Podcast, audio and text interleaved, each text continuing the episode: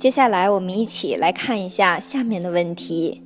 群友问丁师兄，我想请教一下，英国目前脱欧对 A 股有没有不好的影响？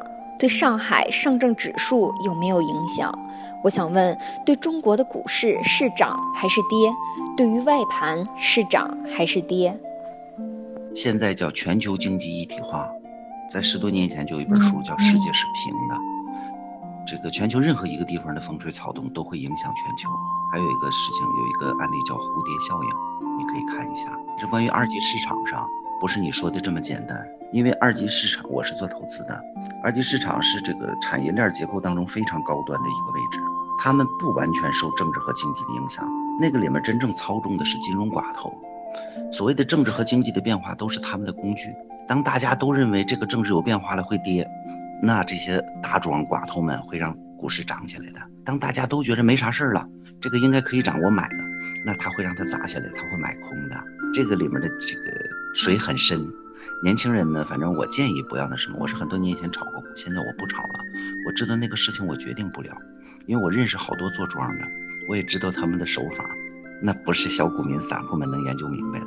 就是即使我们是朋友，我也得不到内幕，因为他们做庄的时候，他们都是封闭式的几个月，把这个庄做完才出来。炒股来讲，我们说。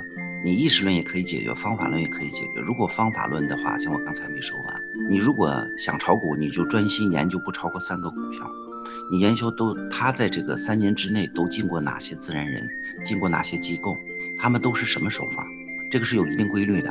然后你根据这些这个机构，你看什么时间他在一个特殊点上又进机构了，或者又进了几个大自然人，大自然也都是有规律的。然后你再反过来研究那些机构和自然人，他这几年内有几种操作手法，这几种操作手法是他们的惯用的。那么你再看关注这个股票什么时候砸，什么时候震仓，什么时候清盘，什么时候拉升，你就能找到点规律。你在什么时候进，什么时候出。